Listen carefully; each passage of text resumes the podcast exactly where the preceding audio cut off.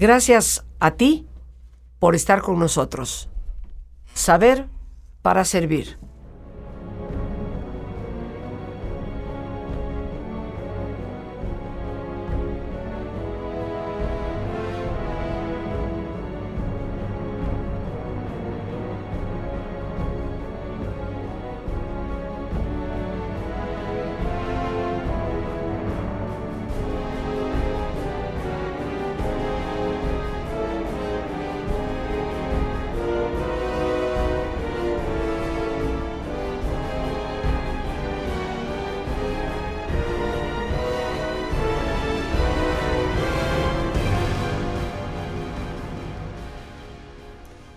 Pero mucho más magnificente, poderoso de todo lo que Hollywood nos pueda pintar, fue sin lugar a dudas el imperio romano. Y el imperio duró prácticamente mil años, aunque ciertamente los césares no aparecen sino hasta pocos años antes de Cristo. Y el precursor de esa figura tan particular que fueron los Césares, fue Julio César, quien de hecho no pudo llegar a ser emperador de Roma. Y por habérselo propuesto, lo mataron. Pero Julio César fue un hombre muy poderoso, un hombre que partió con sus ejércitos hacia el norte de Italia, hacia la Galia, llegó hasta Inglaterra, logró cosas que nadie se hubiera imaginado en su momento y logró sobre todo combatir a los mismos romanos que no querían que llegara a Roma en triunfo. Tuvo un gran compañero, confidente, a quien consideró un hombre muy valioso, su nombre Marco Antonio. Y así como en una época, en sus inicios, brindaba mucho respeto al gran Pompeyo, este general romano que con sus legiones conquistó Judea en el año 63 a.C., de igual manera se hizo enemigo de Pompeyo y eventualmente los egipcios le entregaron a Julio César como trofeo de guerra la cabeza de Pompeyo. Pero ¿quién habrá sido la mujer que conquistó el corazón de Julio César? Que volvió loco verdaderamente a Marco Antonio y que se atrevió a presentarse en Roma y presentarle a la ciudadanía romana, incluyendo la esposa del mismo Julio César, a su hijo, a quien quería como heredero del gran imperio. ¿Quién pudo haber conquistado a tan grandes conquistadores? Ciertamente una mujer que más allá de cualquier belleza física tuvo una extraordinaria inteligencia. Si tú quieres, sagaz, seductora, pero política, ante todo, política. Su nombre, Cleopatra. Una mujer que ninguna película de Hollywood nos va a poder representar en lo que verdaderamente fue, pero que nos habla de un papel que la mujer, la mujer juega y que hoy más que nunca es un papel abierto a la mujer la política misma.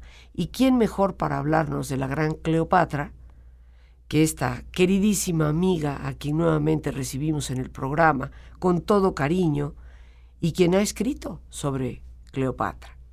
Doctora en letras, una mujer académica en la filosofía, en la historia y en la literatura, graduada de la Sorbona en París, también en la universidad en Barcelona y que desde hace tantos años está con nosotros en México. Mi queridísima amiga María Rosa de Lera. Ay, Rosita, qué gusto estar en tu programa otra vez. Pues para mí es un privilegio, es un honor y un regalo para mí y para todos los radios. No, pues es un regalo mutuo escucharte. Creo que hiciste muy buena presentación de del medio o el ambiente en el que le tocó vivir a Cleopatra. Y yo en, este ensayo del libro Reinas, Mujeres y Diosas, Mágicos Destinos, ella cierra el capítulo de Egipto Mágico ella en realidad no fue faraona, fíjate que hasta el otro día, leyendo un libro de, historia de Egipto, ahora que está la exposición de Faraón, eh, me di cuenta que, pues, que a veces no usa bien uno la terminología. La única faraona fue Hatshepsut, que fue como hombre y mujer, andrógina faraona. Tanto Nefertiti como Cleopatra fueron reinas. Y Cleopatra VII, porque había otras antes, pero la famosa es Cleopatra VII, fue la última reina de Egipto con la que se cierra el capítulo pues, de, de los antiguos y legendarios faraones. Efectivamente, yo enfoco a Cleopatra, dice Plutarco, que es el historiador de origen griego que vivía en Roma, que escribió Vidas Paralelas, interesantísimo para los historiadores posteriores, hace un paralelismo entre Alejandro y César, ¿verdad? Y habla de Cleopatra, porque al hablar de Marco Antonio y de Julio César, pues tiene que hablar de ella. No la deja muy bien parada a veces, y sin embargo tiene que rendirse ante la evidencia de que no era una mujer bella.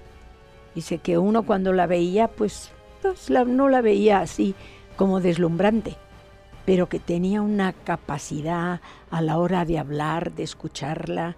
Era una mujer intuitiva que conocía tus debilidades, tus preferencias, tus gustos.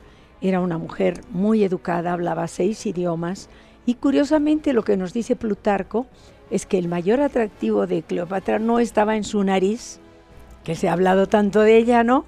Ahora que, se, que hace tanta cirugía, parece que era grande, la, nariz de Cleopatra, no estaba ni en su altura ni en sus formas, sino era seductora.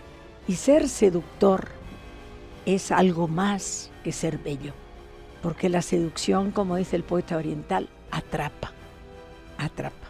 Y la belleza, la belleza deslumbra de momento, pero si no hay inteligencia detrás de esa belleza, no hay seducción. Entonces, una mujer seductora que puso siempre su corazón al servicio de su de la política, del poder y de su país. Yo siento que fue una gran patriota y que peleó contra el imperio más grande del mundo sin tener ejército, sin tener armamento, eso sí, mucho dinero, el tesoro de los Ptolomeos. El gran tesoro, ¿no? del más antiguo Egipto, eh, un tesoro que no solo era en, términos de dinero, en términos del trigo de, Egipto, razón por la cual los romanos le querían meter el diente fundamentalmente, pero también el gran tesoro del conocimiento. Por aquel entonces, pues todavía existía la gran biblioteca. La gran biblioteca de Alejandría, que la primera, el primer incendio es en la época de Julio César y Cleopatra.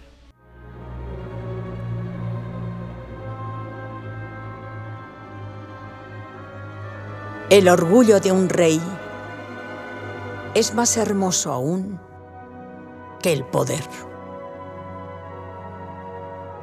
Esta frase de Cleopatra nos da la clave para comprender la personalidad de esta mujer, amante, esposa y madre, pero por encima de todo, reina.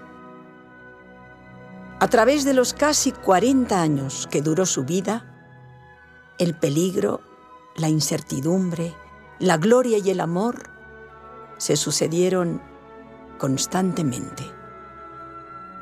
Cleopatra vivió intensamente. Fue amada y amante de los dos hombres más poderosos de su tiempo.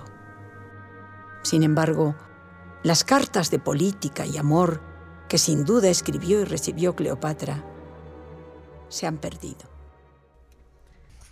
Y eh, decíamos, y en esta intervención musicalizada que tú tienes en uno de los discos compactos que acompañan el libro de Reinas, Mujeres y Diosas, escrito por nuestra invitada, por supuesto, eh, nos dices cuán importante era para Cleopatra en esa frase el, el orgullo, que eh, representa una dignidad. Exacto. Más ah, que el orgullo en términos de soberbia, ¿no? O sea, e, el poder, el poder debe tener dignidad. El momento que el poderoso ha perdido la dignidad, ha perdido también ante su pueblo el respeto.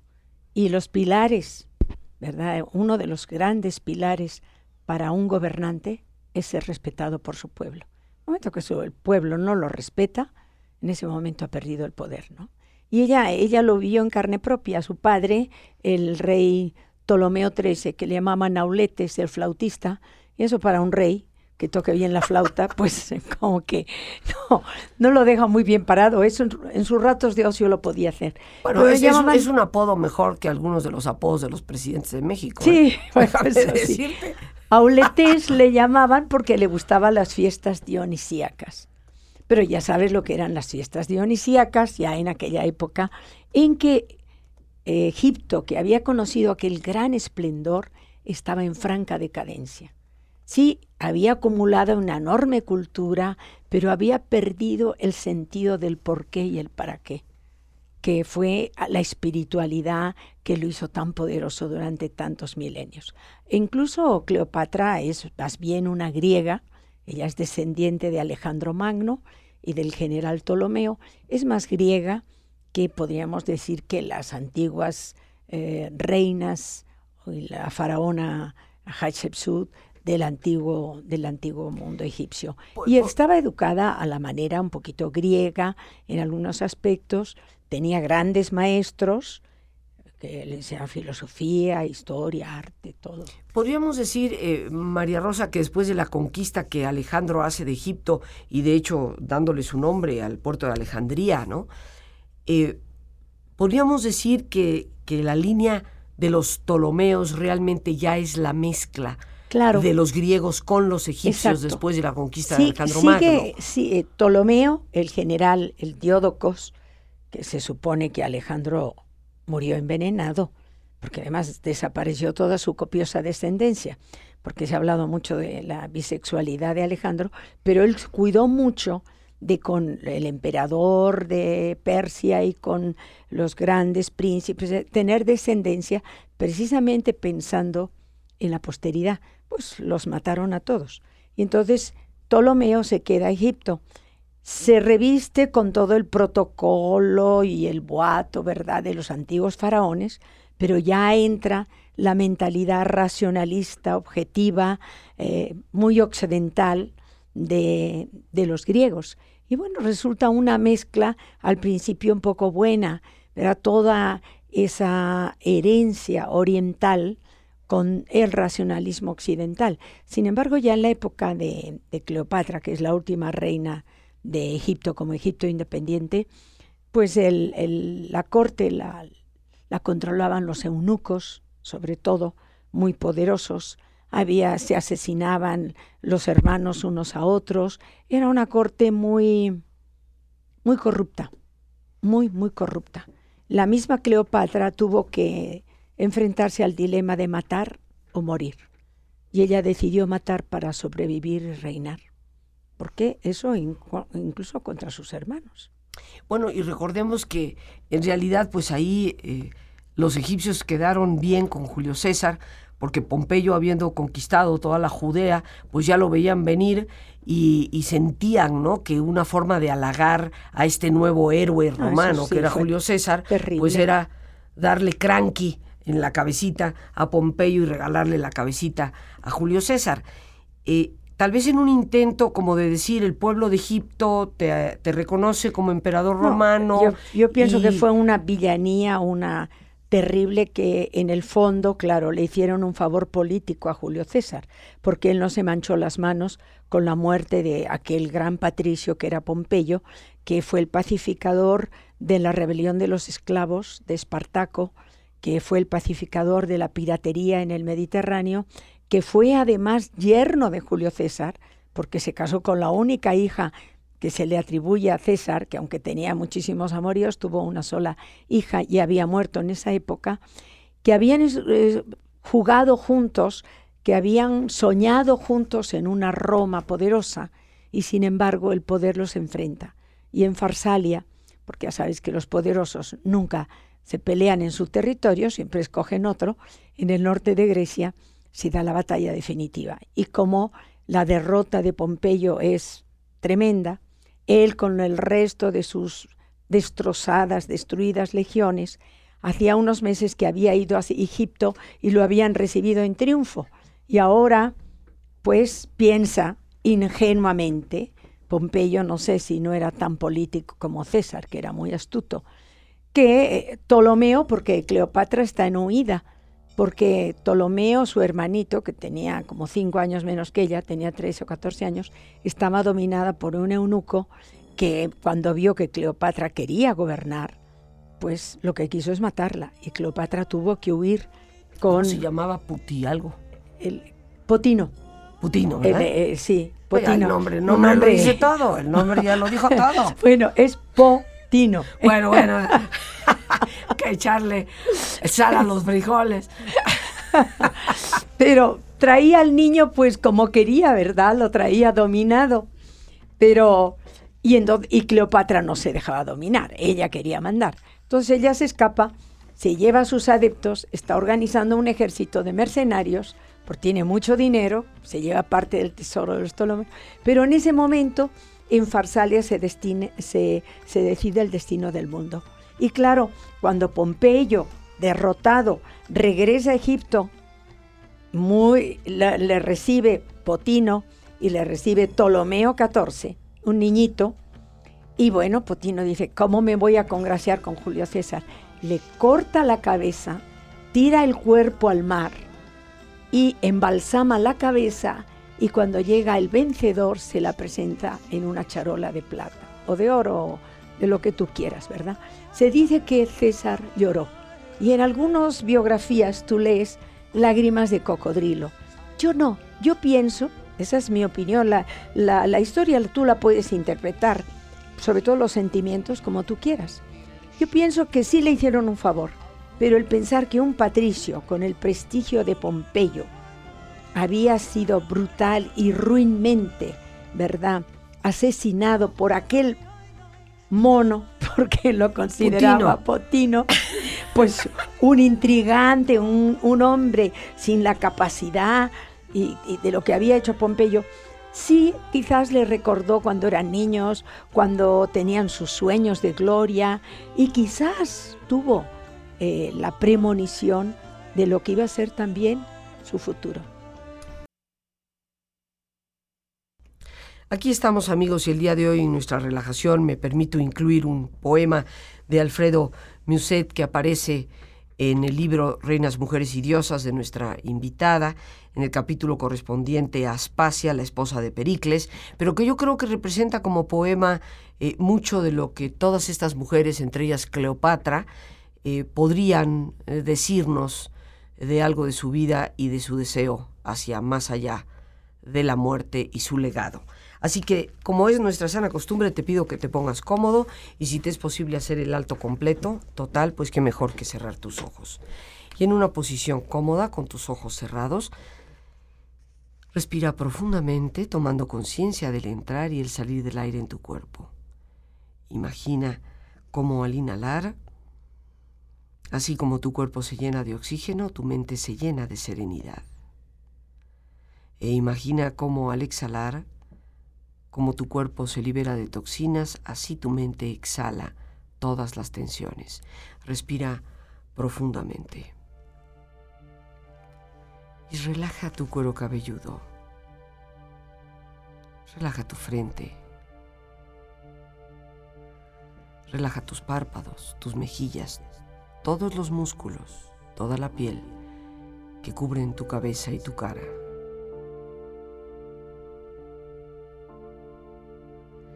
Relaja tu cuello y tu garganta, siente su flexibilidad, equilibrio, balance.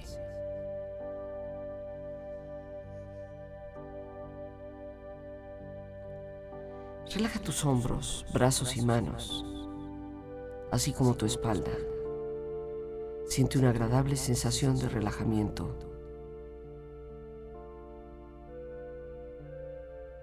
que afloja todos los músculos en estas partes de tu cuerpo.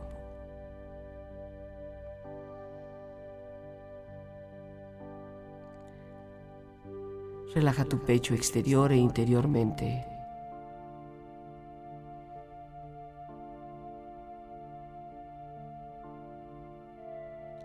Relaja tu abdomen exterior e interiormente.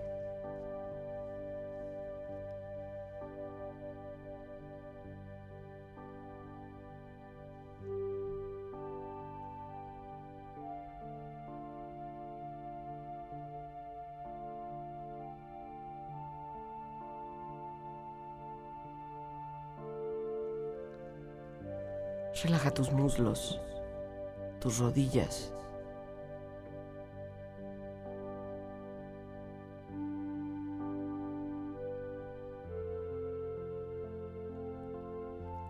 Relaja tus pantorrillas y tus pies. Y con tu cuerpo profundamente relajado, proyecta en tu mente la imagen de un ideal para descansar, un sitio lleno de paz y belleza. Imagina los colores, los sonidos, los aromas y siente estar en ese lugar pleno de serenidad y descanso.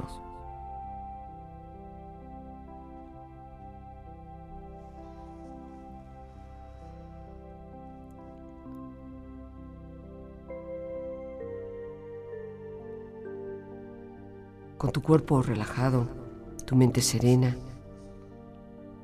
Comparto contigo este poema de Alfredo Musset, tomado del libro Reinas, Mujeres y Diosas de nuestra invitada.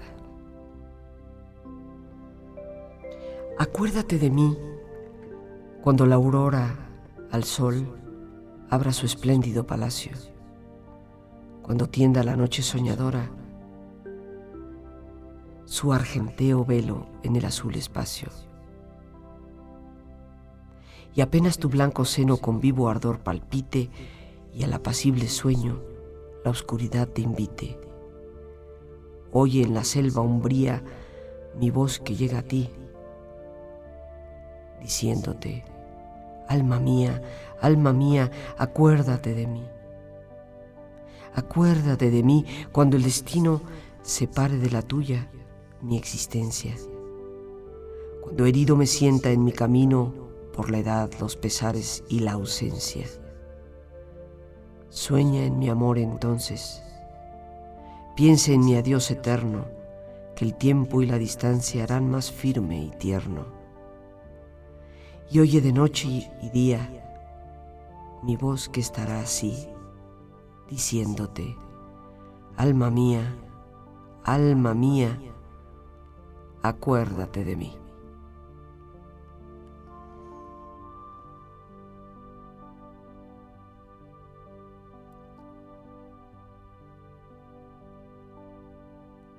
Respira profundamente. Relájate bien.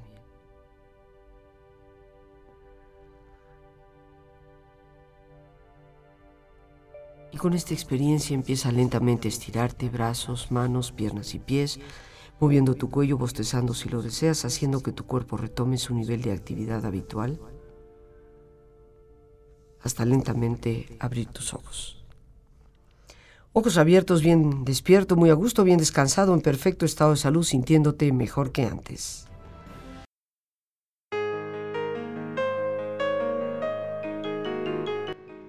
Ante el sentimiento de vacío que tantas personas pueden estar viviendo, y a las epidemias de depresión, ansiedad y adicciones que responden en gran parte a esa situación, la única verdadera alternativa que tenemos es redescubrir nuestro sentido de vida, nuestra misión y por lo tanto el propósito. Ojalá me acompañes en este taller, una nueva visión de lo que es sentido, misión y propósito, los días miércoles 30 de noviembre y jueves 1 de diciembre, de 7 de la tarde a 9 de la noche. Un taller práctico con ejercicios de reflexión, profundización, que nos ayuden a reencontrar en esa interioridad lo que el mismo título del taller nos ofrece, sentido, misión y propósito. Para informes puedes llamar al 55 37 32 9104. También a ese mismo número puedes enviar un mensaje vía WhatsApp, Telegram o Signal. 55 37 32 91 04. Una manera de aplicar nuestro autoconocimiento para poder vivir de una mejor manera. Te estaré esperando.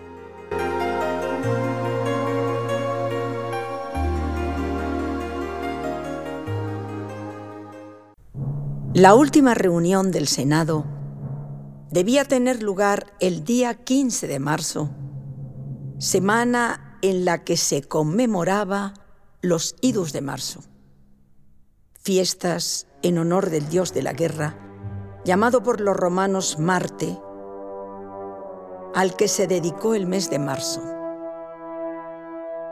La idea de la muerte rondaba en torno a César. El augur de Roma le había aconsejado no asistir al Senado el fatídico 15 de marzo. César desoyó el consejo. No podía demostrar temor, que hubiera debilitado su poder, y César, confiado, acudió al encuentro de su destino. Se dice que César, camino al Senado, encontró al augur y le dijo, la fecha ha llegado y nada malo ha ocurrido. A lo que el augur contestó, sí, César, la fecha ha llegado, pero aún no ha terminado. Cuídate de los idus de marzo.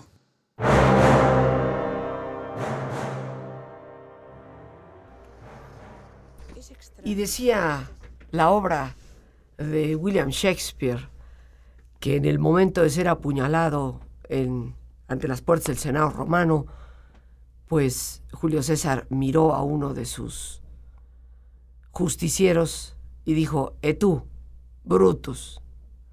Y bueno, yo no sé si de ahí viene que cuando metemos las cuatro extremidades somos rebrutos, pero pero así se llamaba el señor, ¿eh? no es albur. Yo, yo ya tengo que, que, poner coma y decir Brutus, ¿eh? porque se llamaba así. No era bruto, ¿eh? no era bruto, no, para era nada. inteligente.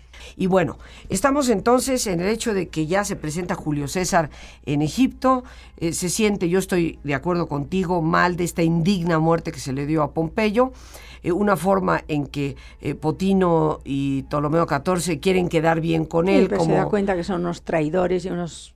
Pero entra y de repente Cleopatra busca un subterfugio para poder llegar ante Julio César, porque no era en Chile mi otra gorda presentarse ante el César romano, y más cuando su hermanito, el rey, pues no quería que ella ni siquiera existiera. No, ella estaba cerca del Mar Rojo, cuenta la mayoría de biógrafos, y ella no podía pasar al palacio porque la podían matar.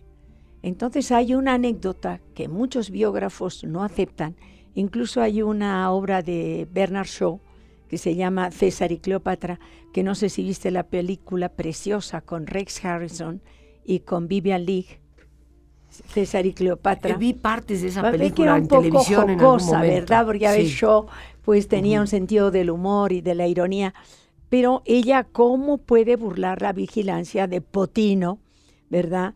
Pues se busca a Apolodoro, que era un guapísimo muchacho, y dice, bueno, los, los eunucos se van a derretir con él, era un atleta guapísimo, alto, fuerte, vigoroso, compra un tapiz exquisito y enrollan, parece que Cleopatra era pequeñita, era bajita, la, la enrolla en ese tapiz, se lo pone en el hombro y le dicen no, que no puede pasar, que nadie puede ver al César. Pero como era muy guapo y muy seductor, y había muchos eunucos, y Recordemos, dice- recordemos que los eunucos son esos señores que han vivido en muchas cortes reales en todo el mundo, en la China, en, en Arabia, etcétera. Y bueno, pues les cortan sus partes, vamos a decir. O sea que ya no tienen sí, una porque capacidad. como estaban en los serrallos y en los arenes y eso, pero bueno, siempre hay maneras que- de burlar. Claro, de maneras y maneras. Pero habrá personas que dirán, eso de eunuco, eh, ¿qué será, no? ¿Será alguien nacido en Tejeringo el Chico o algo por el estilo? Pero hay que recordar, por eso me Está permito bueno que lo, que lo aclaraste. Pero obviamente los eunucos al ver a Polodoro se derritieron. Y él dijo, no, no, es que esto es muy especial, quién sabe qué diría, lo tengo que entregar yo personalmente ante Julio César. Imagínate aquel hombre que había vivido tanto, ya era cincuentón, en aquella época, desenrolla en el tapiz y aparece aquella criatura encantadora, como por arte de magia, él sabía muy bien quién era, y además la escucha hablar y lo seduce. Y lo seduce casi de inmediato.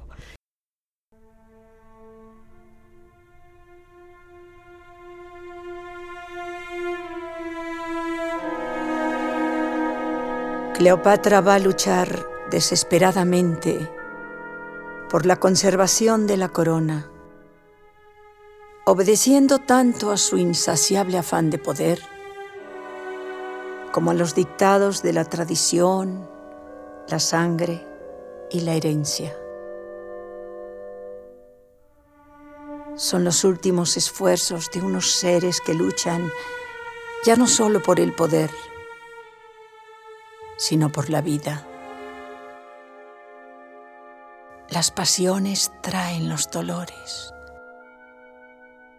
¿Dónde quedaron las horas felices que huyeron veloces?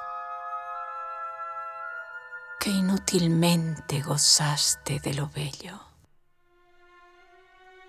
Cleopatra piensa ante todo en su hijo. La llegada de Octavio a Alejandría es inminente y la muerte de Cesarión sería segura. Inclinada por herencia al fatalismo, quiso luchar como lo había hecho durante toda su vida contra él. Luchaba con el espectro de la muerte, que se alzaba amenazante sobre su hijo, el ser que más quería. Diecisiete años tenía Cesarión cuando la caravana que debía llevarlo disfrazado junto a su preceptor hasta la lejana India partió. Cleopatra presintió que jamás volvería a ver a ese hijo, aquel ser que concibió de César para realizar un sueño de imperio. Al decir adiós a aquel hijo tan querido, aquel ser tan parecido a ella misma, con el que compartió tantos días de gloria y también tantos de incertidumbre. Si Cleopatra hubiera sido solo una mujer, una madre, no hubiera tenido el valor y la fuerza para dar todavía la última batalla. Marco Antonio no era más que la sombra de sí mismo, desesperado, abandonado por todos. Quedan muy pocos minutos, o sea que se seduce al Julio César, se enamoran perdidamente, queda embarazada, de hecho él la lleva a Roma. Llega en triunfo con en gran triunfo, la sociedad romana está enojadísima, la esposa de sí. Julio César, te, te has traído a la reina prostituta de quién sabe dónde, y, y bueno, ya llegaste, nace el niño, lo presentan, y por supuesto el sobrino de Julio César, que era Octavio, que después se convierte en César Augusto, heredero político. pues se, de- pues se dedica a perseguir a esta disgusto. mujer. Este- Matan a Julio César, Sí, como hemos visto, y se regresa ella a... sin ningún tratado, sin ninguna garantía, porque no tenía el poder todavía César, le faltaba un poquito Ajá. para declararse, ¿verdad? Y a declarar el imperio, o sea, Así es, llegó, poder total. lo no mataron llegó, antes Lo de. mataron antes Ella- de que la ella- república agonizara. Bueno, que estaba agonizando ya. Se Y regresa ella a Egipto. Se regresa con Cesarión y entonces espera al Cesarión es el hijo. El hijo de César y y, de ella. Cleopatra, sí. Y pues ya tiene entonces seis años el niño.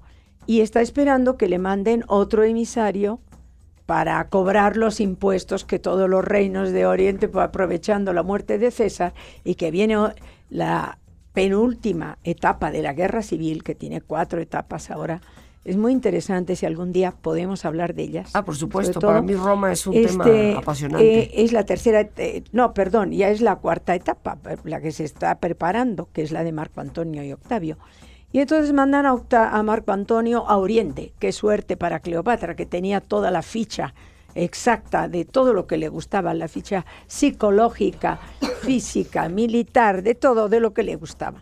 Y en lugar de presentarse como una sumisa eh, súbdita a pagar sus impuestos, se presenta con una nave en un trono de oro. Era una mujer que sabía mucho lo que le gustaba al romano. El romano era un poco más primitivo si lo comparamos con pues, toda la riqueza cultural heredada de milenios de Egipto y lo subyuga.